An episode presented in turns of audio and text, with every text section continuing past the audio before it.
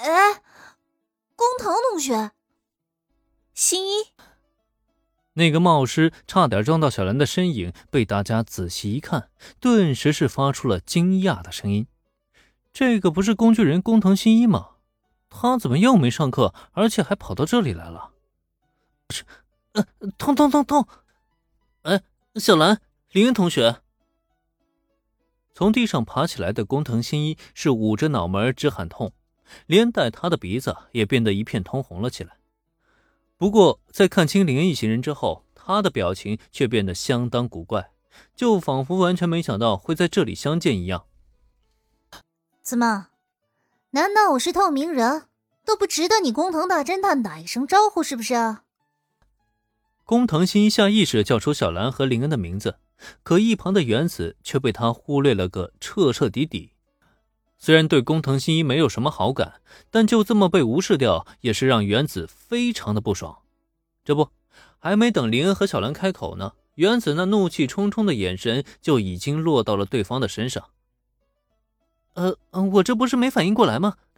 话说，你们怎么会在这里啊？今天是特区大赛报名的日子，你不是说要替小兰加油的吗？怎么连这都不知道？被原子盯得心头发毛，工藤新一下意识的打了一个寒颤，忙不迭的解释一句之后，他随即露出了疑惑的表情。对于工藤新一的表现，原子是那叫一个不满。这不仅仅是因为他被忽视的这个问题，最关键的是，工藤新一连小兰即将参加比赛的时间都给抛到脑后了。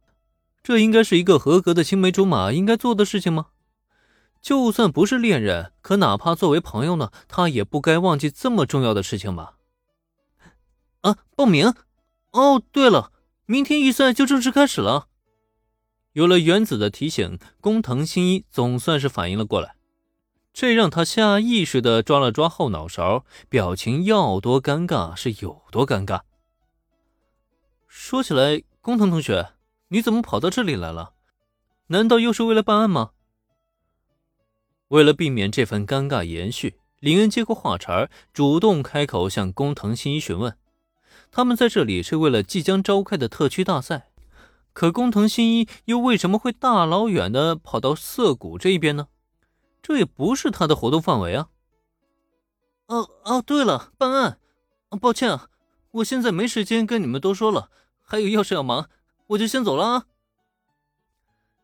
听到林恩口中的办案，工藤新一顿时反应了过来，连忙双手合十告了个饶，然后也没再等林恩他们在说什么，拔腿就跑。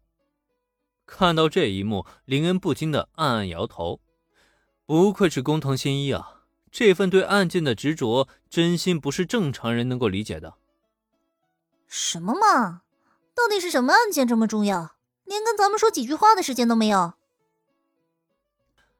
对于工藤新一的落跑行为，原子表示非常的不满。再怎么说都是一起长大的朋友，说两句就开始不耐烦。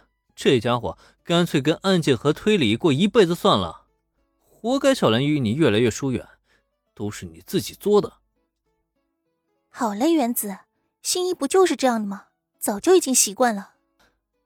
原子此刻愤愤不平，反倒是小兰却开口劝慰。